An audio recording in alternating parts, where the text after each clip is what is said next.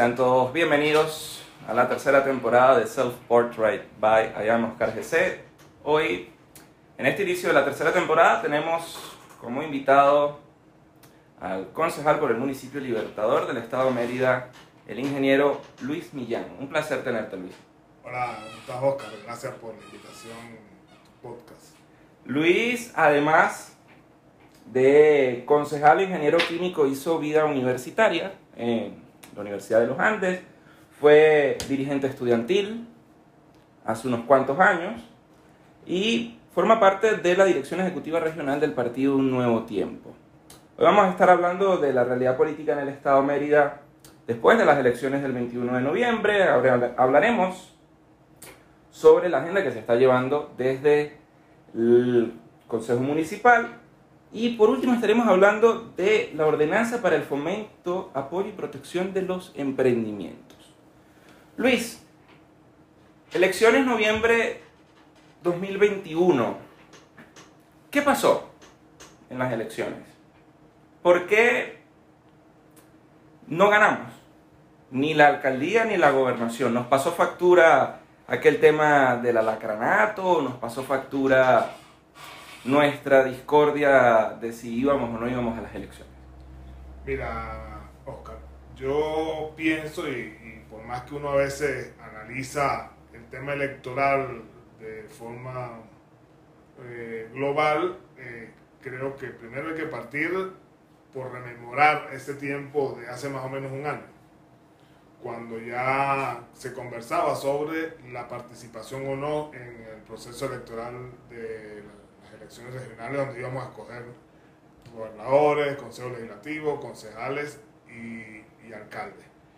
Y había esa discusión y debate a lo interno de la oposición representada en los factores de la Mesa de la Unidad Democrática y que lamentablemente se dio mucho, mucho alargue esa discusión. Incluso tuvimos que pedir o hubo un un aplazamiento, de, un primer aplazamiento de las inscripciones porque aún formalmente la Mesa de la Unidad Democrática no había dicho que íbamos al proceso electoral. Eso fue, las inscripciones eran creo que en el mes de agosto, si mal no recuerdo, y hubo que aplazarla una semana, y primero cuatro días después una semana más. Entonces eso, esa indecisión o falta de toma de decisión oportuna sumado a los errores que ya veníamos cometiendo como factor democrático a nivel nacional, trajo como consecuencia confusión en el electorado. Primero que si íbamos o no íbamos, eh, ver, o sea, no es el tema solamente si íbamos o no íbamos, era el tema de que íbamos y no tuvimos un discurso claro para decirle a la gente el por qué íbamos a participar en las elecciones cuando veníamos de no participar. Eso en primer lugar. Y en segundo lugar, el tema de que nos amarran y no, no hay posibilidad de aplicar una política que nos llevara a tener candidaturas unitarias tanto a la gobernación como a la alcaldía y a los diferentes consejos, tanto el legislativo como los 23 consejos municipales. Entonces, esto nos trae otro, otro ingrediente, tomar tarde las decisiones y no ampliar, como lo estamos haciendo en estos momentos, la base opositora para hacer un proceso primario donde todo el mundo participe, lo mismo debimos haber hecho el año pasado. No hubiésemos perdido la gobernación y no hubiésemos perdido la alcaldía. Pero hay un fenómeno electoral que hay que revisar en esas elecciones. ¿Por qué digo un fenómeno electoral? Porque no es nada más el detalle de que ganamos algunas alcaldías y perdimos otras. Es por qué ganamos esas alcaldías y por qué perdimos las otras alcaldías. Porque perdimos alcaldías donde nosotros éramos fuertes, donde nosotros éramos la oposición, o sigue siendo la oposición, una mayoría aplastante. Caso municipio Libertador, municipio Campo Elías, municipio Tobar, municipio Pinto Salinas, donde la oposición venía de ganar, en el caso de Tobar, Mérida y Campolía, en la mayoría de los procesos electorales. En, el municipio Antonio Pinto Salinas, veníamos ganando desde 2015 para acá. Entonces, eso es, es, es, esos resultados nosotros nos tenemos que llamar al profundo análisis del por qué está sucediendo eso. Y otro fenómeno electoral que ya lo habíamos vivido en el 2015, pero que no fue así en el 2017, cuando también hubo algo medianamente parecido al del 2021, que es el corredor electoral de, la zona panamericana, donde de las siete alcaldías, comenzando en Alberto Ariani y finalizando en Julio César Sala, la ganó la oposición. Pero de esas, cuatro gana la Mesa de la Unidad y tres gana la Alianza Democrática. Entonces hay, hay un fenómeno electoral que hay que estudiar. Se, se están imponiendo los liderazgos locales por encima de la directriz nacional de los partidos. Eso hay que evaluarlo y hay que revisarlo. Pero mucho más eh, profundo hay que hacerlo en el caso de los, eh, los, los, votos que tiene el PSUV. Porque ese era el bastión del gobierno. El eje panamericano era para el gobierno algo así como lo que era el, municipio libertador para la oposición un bastión. Y eso lo podemos ver en, un, estudio que yo estoy haciendo del comportamiento electoral de eh, tanto del PSU como de la oposición a lo largo de, de, de estas últimas elecciones, desde que Nicolás Maduro es presidente para acá. Porque también los análisis hay que hacerlo con Chávez y sin Chávez porque el comportamiento electoral es totalmente distinto dentro del PSV. Igualmente, eso también influye, pero en menor proporción, en la oposición. Por ejemplo, en, en las elecciones presidenciales de 2013, en el municipio de Alberto Diani, el PSU saca 31.085 votos. Nosotros sacamos 36.984. Fue la primera vez que ganamos ese municipio con Enrique Capriles. Luego, en las elecciones del 21 de noviembre, hay un bajón inmenso del PSU que solo logra sacar 13.000 votos. El PSU pierde cerca del 60% de su votación en el Alberto Adriano.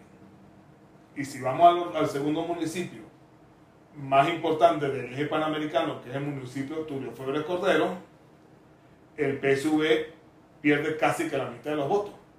En el 2013 saca 10.036 y en estos momentos saca 5.200. Entonces, hay una migración del electorado que no podríamos decir que son los votos duros, pero que son votos medianamente duros y blandos del PSU hacia la oposición. Y que está reconociendo un liderazgo que trae como, como consecuencia el fenómeno que vivimos en esas elecciones. La gente se fía en su liderazgo eh, local. Caso de la doctora Mariana Villasmil en Andrés Bello, que siendo Andrés Bello un bastión del gobierno,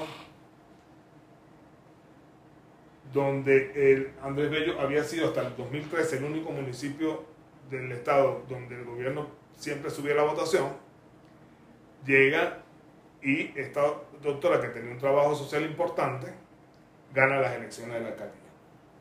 Igualmente sucede en Obispo Ramos, donde el eh, compañero Enrique Guillén en el año, fue candidato en el año 2017 y en el 2017 Enrique Guillén saca 5.600 votos, pierde la alcaldía por 600 votos en contra del PSU. Pero en el año 2021 el compañero Enrique saca un poco menos que lo que sacó la primera vez, pero le da para ganar la, la, alcaldía. Y la gana por algo más de, de 600 votos. Entonces, hay una fuerte decepción en el electorado del PSU y hay un reconocimiento al liderazgo opositor local. Ok, ahora actualmente vemos a nivel de gestión, él había sido anteriormente denominado protector del Estado ahora desde la figura de la gobernación, y también tenemos un alcalde que responde a este movimiento del gran polo patriótico. ¿Cómo hacerle contrapeso a dos gestiones que aparentemente están haciendo mucho? Y digo por aparentemente porque, bueno, hemos visto una campaña dentro de la ciudad donde están pintando cualquier cantidad de espacios de una manera un tanto chocante, donde cada tanto hay conciertos, hay actividades, un poquito aquello de pan y circo. ¿Cómo, cómo le hacemos contrapeso desde este lado para recuperar esos espacios? Mira, primero que nada, eh, nosotros tenemos que, ser muy claros. Eh, pintar y darle música a, los vecinos, a los ciudadanos, no es hacer gestión. Pintar quizás está dentro de alguna de las cosas principales que hay que hacer. Mantenimiento de avenidas, mantenimiento de áreas verdes, recuperación de espacios públicos, pero también tenemos una crisis en la vialidad del municipio y en la vialidad del Estado.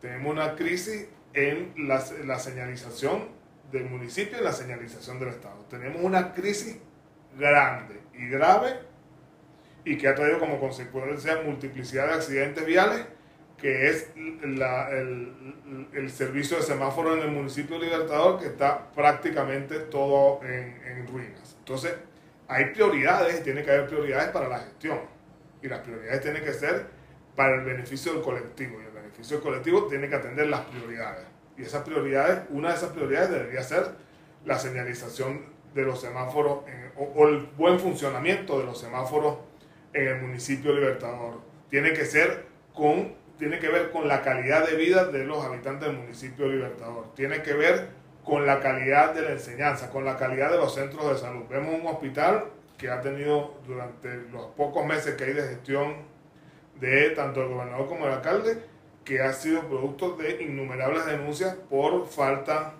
de insumos, mala atención, falta de personal. O sea, hay una situación dentro del, del, Estado, dentro del municipio Libertador, que no solamente lo puedes tapar con una pinturita y un, y, un espaldarazo o, una, o una, una palmada en la espalda a los habitantes vemos la situación que hubo con, con, con, con la lluvia, donde si bien las autoridades eh, tienen una acción y reacción inmediata, lamentablemente no hay respuestas suficientes a la problemática y a los vecinos que están sufriendo estas inundaciones. No solamente en el municipio Libertador, sino a lo largo y ancho y sobre todo en, el eje de la Panamericana, donde las inundaciones han causado mayores estragos que aquí en el municipio de Libertad. Entonces no hay una respuesta satisfactoria a las necesidades de la gente.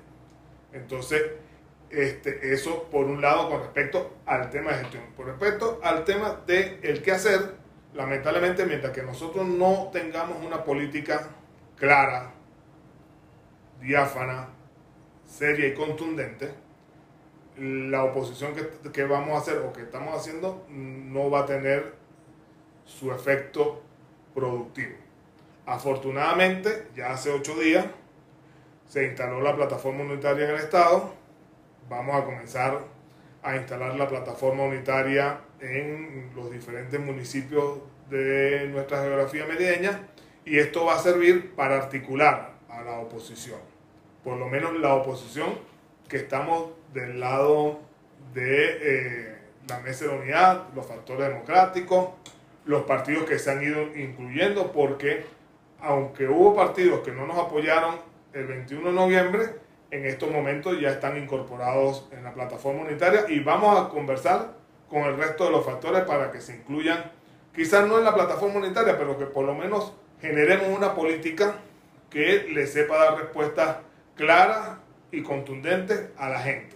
Que la gente sienta que hay una oposición que por lo menos tiene una visión de país compartida, que a lo mejor no somos heterogéneos,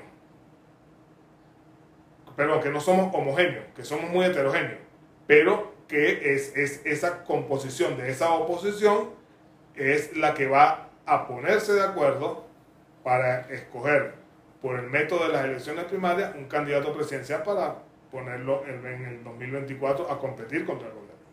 Ahora, mencionabas algo en la gestión de las tantas deficiencias notorias que tiene, que hay dentro de los municipios y el Estado Mérida, y hay una preocupante, la basura.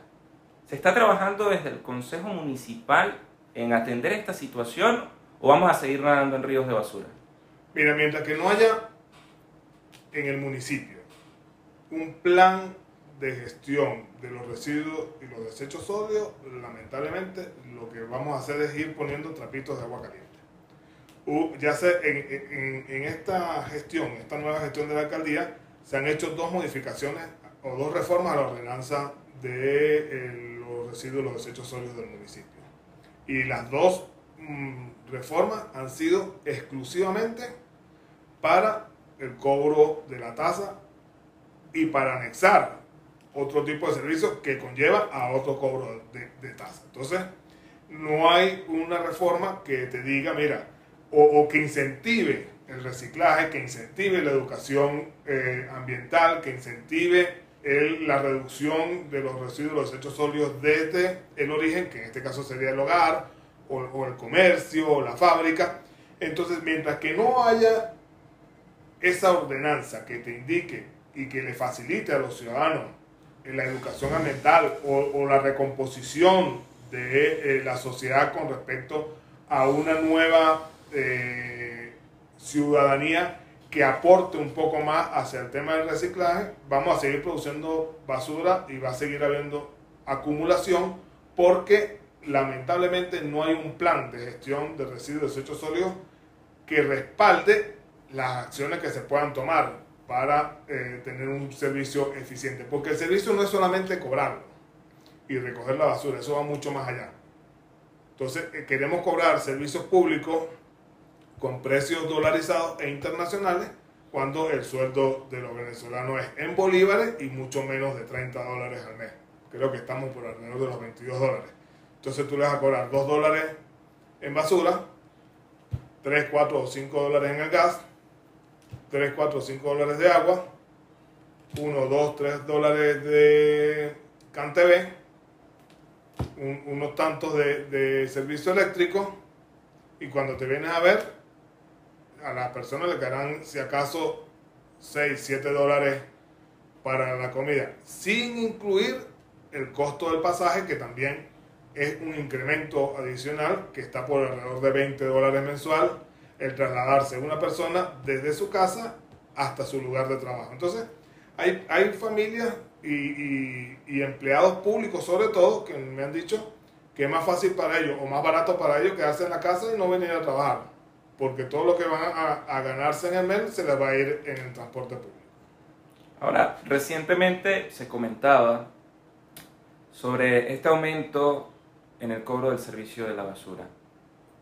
¿cómo va a afectar eso al comercio? ¿Cómo va a afectar eso a la ciudadanía? ¿Pudiese llegar a ser embargatorio para el comercio las tasas que se planean o que el alcalde ha planteado cobrar? Mira, hay primero una realidad. Como lo dije anteriormente, las dos reformas han sido exclusivamente para eh, el aumento de tasas y para, eh, en el caso de la última, el aumento, eh, el aumento del factor de corrección que ya voy a explicarte de qué se trata, y el anexo de eh, un servicio que se va a prestar que es de recolección de desechos peligrosos. Con el tema de la fórmula que se aplica para el cobro de la tasa, eh, el, alcalde sugirió y se aprobó eh, el cobro o el aumento del factor de corrección que iba en la, anterior ordenanza de 0,01 hasta 2. Pero ese mismo artículo de ordenanza decía que para efectos del cobro de la tasa, el factor de corrección era 1. Y ese 1 podía variar a más o a menos, este, dependiendo de la parte interesada. En este caso, la parte interesada es o el residencial o el comercial que lo solicite, que, que, solicite una revisión de el por qué está pagando lo que está pagando.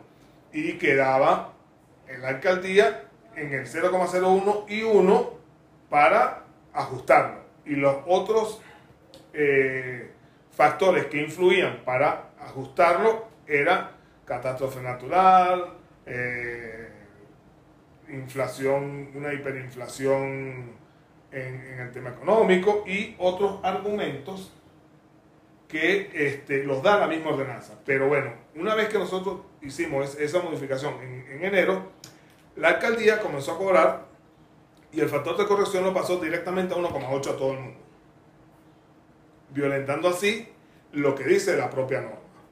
Y en, y en la última eh, reforma, que fue la ahorita del mes de junio, julio, ellos ampliaron la banda o pretendían ampliarla en un principio de 0,01 a 6 y como nos opusimos fervientemente y les explicamos y les dijimos que no estábamos de acuerdo y que no íbamos a permitir que se tuviese una banda tan ancha para discrecionalmente aumentar la, la tasa, ellos lo redujeron de 0,01 a 4.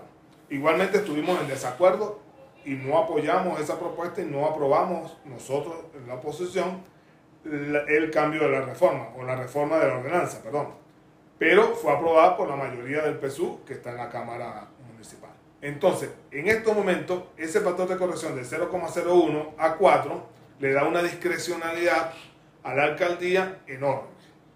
Porque si ya vimos que no respetaron el artículo que habla de que el factor de corrección debe ser 1 y lo llevaron a 1,8, ¿quién nos dice a nosotros que de aquí en adelante paulatinamente no lo van a llevar a 4? Y lo que tú pagas hoy en, en 1,8 bolívares, para poner un número redondo, el día de mañana puedes pagar 4. Ojo, y es discrecional. Porque el, vecino tuyo, que tiene una casa igual, tiene igual número de personas en la familia, que eso tampoco está dentro de, de, de la fórmula, pero sí el tamaño de la casa, la ubicación y todo, pero el vecino tuyo que tiene una casa igual, a lo mejor sigue pagando 1,8 porque le cayó bien al fiscal ambiental. Pero si tú le caíste mal, el fiscal ambiental te va a evaluar y te va a cobrar de 0,01 a 4. Entonces, son cosas que para hacer una tasa no debería tener esa discrecionalidad de parte de ningún funcionario. Las normas deben estar claras y que yo estoy, si yo estoy en mi casa y yo tengo la ordenanza en la mano, yo pueda saber cuánto voy a pagar de, por la tasa de servicios de recolección de los desechos sólidos este mes. Yo, yo debería estar en la capacidad de sacar la cuenta y de decir, bueno, voy a pagar tanto. Porque la ordenanza debe ser clara, no debe tener discrecionalidad. Y lamentablemente en este caso tiene una discrecionalidad que nosotros no compartimos y no apoyamos. Vale. Entonces esto puede llegar a ser en algún punto embargatorio, si el... Confiscatorio. Confiscatorio. Pudiera ser. Y, y, pasa igual en el comercio. Hay comerciantes que me dicen que están pagando una exageración en, en, en la recolección de residuos desechos sólidos. Oficinas contables que no generan grandes cantidades de desechos y están pagando entre 70 y 100 dólares mensual. Entonces, si tú a eso le sumas ahora que el factor de corrección se lo puede llevar hasta 4, imagínate cuánto va a cobrar esa, cuánto va a pagar esa oficina contable, por decirte algo, del el servicio de recolección de desechos y residuos sólidos. Se pone cuesta arriba el tema de la subsistencia también para los negocios. Ahora, Luis, llevaste a la Cámara Municipal una ordenanza para el fomento, apoyo y protección del emprendimiento. Háblanos un poco de qué va. Hoy día que todas las personas, justamente como tú mencionabas, prefieren retirarse de los empleos que tienen por sueldos miserables, sueldos que no alcanzan más que para poder pagar el transporte. ¿Cómo estas personas que están tomando este riesgo en su vida, que están poniendo sus ahorros a trabajar, se ven apoyados protegidos y estimulados por esta ordenanza?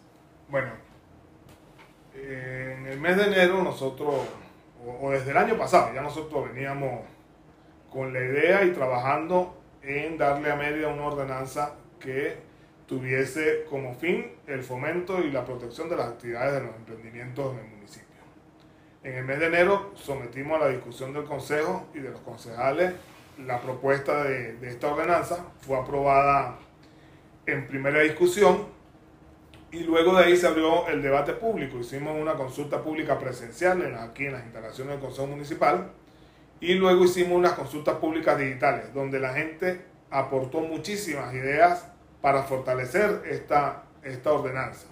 Una vez que nosotros sometimos a la discusión el informe de, esta, de estas consultas públicas, la Comisión de Finanzas, Economía y Turismo eh, solicitó la, ordenanza para ellos hacerle una revisión y ellos hicieron unos, aportes que son bien importantes porque vinieron a, a nutrir y a darle mucho más fortaleza a la ordenanza de emprendimiento. Entonces es, por eso que luego en el mes de junio, finales de junio, discutimos, eh, hicimos la segunda discusión de esta ordenanza y la aprobamos de forma unánime.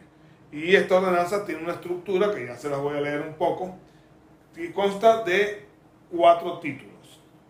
Un título de disposiciones generales, un título que se dedica a los emprendimientos y a los emprendedores, un título que habla sobre el ente rector y un último título que es del fomento del emprendimiento y otras iniciativas económicas. ¿Por qué otras iniciativas económicas?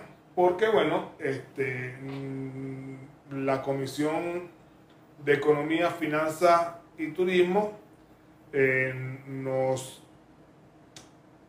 hizo el análisis sobre que no solamente el tema del emprendimiento, sino también hay un tema de eh, economía comunal que ellos han venido trabajando y que, ellos creían, y como así fue lo apoyaron, que había que incluirlo en esta ordenanza de emprendimiento. Y bueno, y como toda ordenanza también tiene un, título sobre disposiciones transitorias y disposiciones finales. Eh, ¿qué, ¿qué, tiene como este, puntos favorables la ordenanza? que reconoce primero que hay un sector de la economía en el país y en este municipio que ha emergido no solamente, como algunos piensan, a raíz de la pandemia, sino que venía en un proceso de formación de hace algunos años y que la pandemia fue el punto de inflexión para que los emprendimientos se desarrollaran aún más. Y el caso del municipio Libertador lo vimos con mucho mayor fuerza porque la actividad económica de Mérida gira en torno a muy, poco, a muy pocas variables. Una es la universidad, que mueve económicamente eh, la ciudad y el Estado, o movía en un pasado. Otro es el sector público, que también inyecta una, una buena cantidad de recursos a esa economía local. Otro es eh, y, en, mucho menor grado que es la producción agropecuaria, porque eh, nuestras parroquias o nuestros sectores que se dedican a esta actividad son casualmente las parroquias que están más alejadas del casco del centro de la ciudad, pero también hacen un aporte importante. Y este, nuestro mayor o nuestra mayor fuente de ingresos a la economía, que es el turismo, estuvo paralizada durante dos años donde esos ingresos fueron prácticamente cero.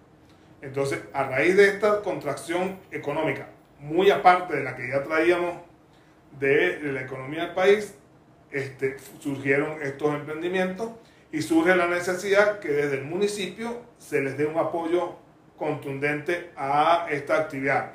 Sumado a eso, en el mes de octubre la Asamblea Nacional aprobó la ley de emprendimiento también. Entonces ya veíamos cómo este, si había una ley, teníamos que adecuar esa ley a las necesidades de nuestros emprendedores aquí en el municipio Libertador. Y dentro de las bondades que tiene esta ordenanza, pudiéramos decirles para que las personas estén un, poco claras que eh, la ordenanza eh, le estipula la creación de la oficina para la coordinación el fomento, el apoyo a las actividades emprendedoras en el municipio de Libertador. Esta oficina va a tener las tareas de crear el sistema de emprendimientos, la red municipal de emprendedores y algo que es muy importante para los emprendedores, que es la formación, la formación no, la construcción de un ente que permita el financiamiento de eh, los emprendimientos y que en el caso nuestro lo hemos denominado el fondo para el apoyo a los emprendedores en el municipio de Libertador. Y este es un fondo que va a contar, según lo que aprobamos en la ordenanza, con el 3.5% del presupuesto del municipio para apoyo financiero a los, a los emprendimientos. Pero no es un apoyo financiero de que te voy a regalar tanto. Es una evaluación que hará la oficina que se, que se encargue de esto que, o que el alcalde decida que se encargue de este fondo, previa evaluación de los proyectos, de la factibilidad que tengan los proyectos, darle créditos a estos emprendimientos y que estos créditos sean también retornables. ¿Y por qué tienen que ser retornables? Primero porque crea una conciencia de pago en los emprendedores y segundo porque con ese retorno se van a seguir apoyando otros emprendimientos. Igualmente tiene esta, ordenanza unos incentivos fiscales que son bien importantes porque eh, en lo más difícil que tienen los emprendimientos es el comienzo. Y si tú cuando comienzas no tienes una buena formación, y cuando digo una buena formación no quiere decir que tienes que ser obligatoriamente un profesional, sino que tienes que tener unos conocimientos mínimos de administración, unos conocimientos mínimos de cómo elaborar un presupuesto, cómo eh, hacer una estructura de costos, cómo llevar un inventario. Y esas cosas nosotros debemos ayudar a esos emprendedores para que no fracasen en su emprendimiento. Porque tú puedes tener una excelente idea, pero si no tienes el apoyo y si no tienes el conocimiento mínimo necesario para administrar un emprendimiento, lamentablemente vas a fracasar. Entonces, la alcaldía, en conjunto con su escuela de oficio, en conjunto con acuerdos que pudieran hacer con la Universidad de los Andes o con cualquier otro de los institutos de educación superior de la ciudad, para fortalecer, para formar y para ayudar a los emprendedores académicamente en, su, en su parte de eh, formación, hay que hacerlo para que ese emprendimiento no fracase. ¿Y por qué nos interesa que no fracase el emprendimiento? Porque es sencillo, ese emprendimiento va a generar una dinamización de la economía que hasta ahora no teníamos. Y que ese emprendimiento en dos, tres o cuatro años va a tener una formalización que va a empezar, va a dejar ya de ser emprendimiento para, para convertirse en una empresa o en una industria que va a generar responsabilidad social, que va a generar mucho más empleo, que va a generar impuestos. O sea, esas cosas son las que nosotros tenemos que ir fortaleciendo para que la economía local se vaya enrobusteciendo y se vaya formando para que nosotros no tengamos que depender de un solo renglón en la economía, como caso de lo que acaba de pasar con la pandemia. Cerró la universidad, se acabó el turismo durante dos años y la crisis económica en el municipio Entonces, esas cosas nosotros tenemos que irla cuidando y esta ordenanza busca fortalecer esos emprendimientos aquí en el municipio. También van a contar con estos incentivos tributarios, que en el caso de, o dependiendo del caso de, eh, del emprendimiento, van a tener un descuento de entre 50 y 100% cuando el emprendedor o emprendedora desarrolle una actividad económica esencial. De un 70 a un 100% cuando la actividad económica sea la producción, elaboración, fabricación o transformación de bienes con materia prima, maquinaria y mano de obra del Estado Mérida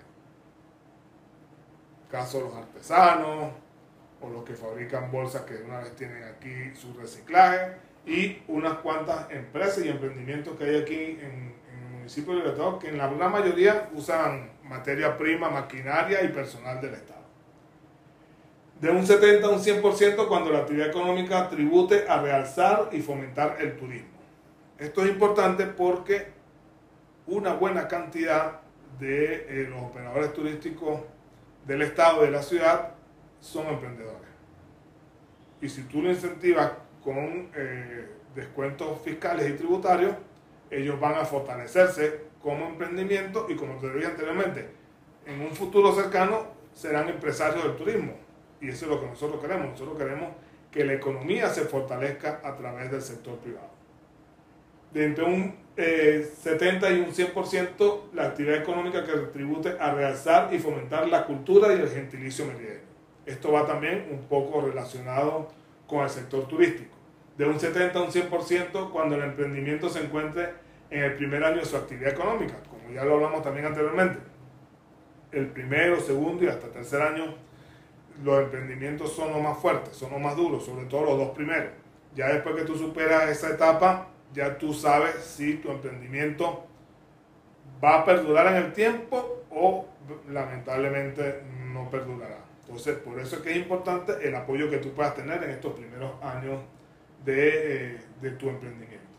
De un 50 a un 100% cuando el emprendimiento se encuentra en el segundo año de su actividad económica, de un 20 a un 70% cuando el emprendimiento tenga más de dos años y menos de cinco años ejerciendo la actividad económica y sea solicitado de manera justificada por la parte interesada. O sea, una vez que ya tú tienes tus dos años con tus eh, eh, descuentos tributarios, pasaste a tu tercer año, pero bueno, no, no ha terminado el negocio de, de, comenzar a caminar solo, puedes solicitar, haciendo una justificación, una nueva exoneración de un porcentaje del impuesto a la actividad económica. Y un 100% a emprendedores que desarrollen innovaciones propias, científicas, tecnológicas o de procesos. Este es bien importante porque mm, recuerden que nosotros tenemos la zona libre científica y cultural aquí en el estado y tenemos una universidad que hace bastante investigación y tenemos emprendedores que han estado innovando bastante en el tema tecnológico. Entonces esto viene a incentivar aún más la, el, el emprendimiento en niveles de tecnología e innovación. Igualmente, este, hay unos estímulos que dicen que las empresas que ya están formalizadas, que tengan como proveedores a emprendedores que estén dentro de la red municipal de emprendimiento, van a recibir también un 10% de descuento en sus impuestos sobre la actividad económica. Entonces, estas son en general las bondades que tiene esta ordenanza de emprendimiento en el municipio de Libertador y que se ha trabajado mucho aunque fue una iniciativa que yo tuve como concejal de someterla al consejo, pero hubo aportes de eh, prácticamente todos los concejales para la construcción final de esta ordenanza que nosotros estamos solamente esperando que el alcalde eh, la firme para que se publique en Gaceta Oficial del municipio. Una vez se publique en Gaceta, ¿dónde podemos encontrar esta ordenanza?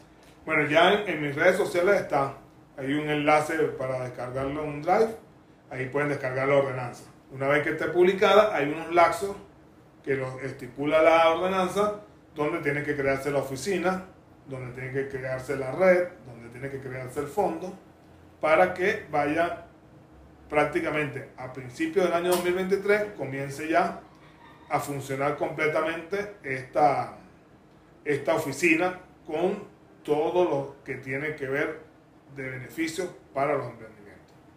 Luis, mencionabas mucho durante reiteradas oportunidades la importancia que tiene la universidad para la ciudad. De hecho, hay quien dice que es una ciudad dentro de la universidad. Como egresado, ya para ir terminando, ¿cómo ves la Universidad de los Andes?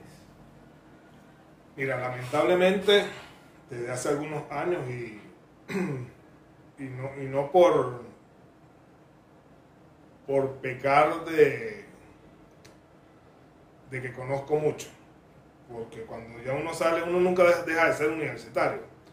Pero ya nosotros hemos estado dedicados a, otra, a otra parte de la vida cotidiana. Pero sí nos preocupa mucho que desde hace algunos años la universidad ha venido en un, en un deterioro bien, bien acelerado. Y un deterioro no solamente de la planta física, sino también un deterioro de su actividad cotidiana. El dinamismo que tenía la universidad hace 12, 15 años no es el mismo que tiene ahora. Nosotros que fuimos dirigentes estudiantiles, tuvimos una universidad donde en la Facultad de Ingeniería, por ejemplo, donde yo fui presidente del centro estudiante, habían 5.000 estudiantes. Hoy día tú vas un miércoles, que se supone que es el día de mayor afluencia, y si acaso consigues 15, 20 personas pasillos de la facultad. Igual pasa en la Facultad de Derecho, en la Facultad de Humanidades, porque ha habido una deserción bien importante de los estudiantes de la universidad. Aparte de lo que es la diáspora, que nos afectó bastante en el 2014 y luego mucho más en el 2017. Aparte de, de, esos jóvenes que se fueron del país, hay una eh, deserción estudiantil bien importante en la universidad que según algunas cifras eh, ronda el 60%. Entonces, cuando tú tienes una universidad que su principal activo, que son los estudiantes, no están en, su, en sus aulas, tienes una universidad, una universidad prácticamente cerrada. Bueno, estuvo cerrada hasta hace poco que comienzan a abrirse algunas facultades. Entonces, yo creo que hay un reto importante para los dirigentes estudiantiles actuales de tratar de buscar alternativas para que esta universidad no decaiga más de lo que ya está. Creo que es importante que las autoridades actuales de la universidad, en conjunto con el claustro universitario, con el consejo universitario, con los consejos de facultad, elaboren un reglamento de elecciones urgente y que la universidad convoque un proceso electoral donde se renueven sus autoridades. Nosotros vemos, y le voy a poner claramente el caso de la Facultad de Ingeniería. Tenía un decano electo, el decano electo dejó un decano encargado, este decano encargado dejó un decano encargado.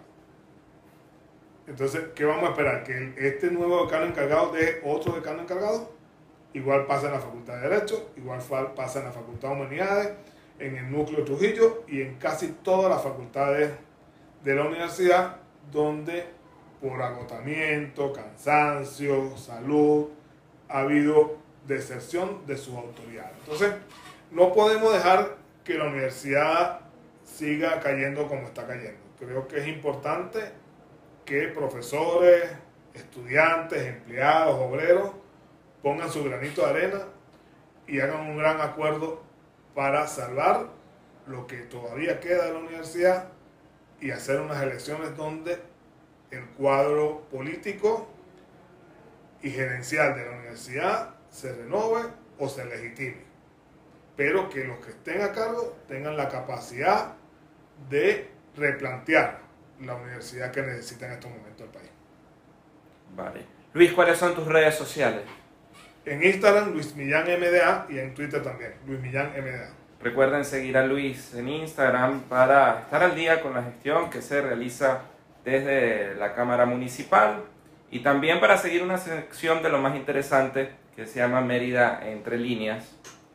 Sí, todos los lunes publicamos algo interesante en Mérida entre líneas bajo la producción de la licenciada María Luisa Briceño. Y la invitación también para que todos los miércoles a las 7 de la noche nos acompañen a través de YouTube, Apple Podcasts, Google Podcasts y Spotify en otro episodio de Self Portrait. Gracias, Luis. Gracias, Oscar. Espero les guste o les haya gustado este podcast y que bueno, estamos abiertos a, seguir acompañando y, y a responder las preguntas que quieran sobre la actualidad o el acontecer de aquí de Mérida. Vale, nos seguimos viendo, chicos. Gracias.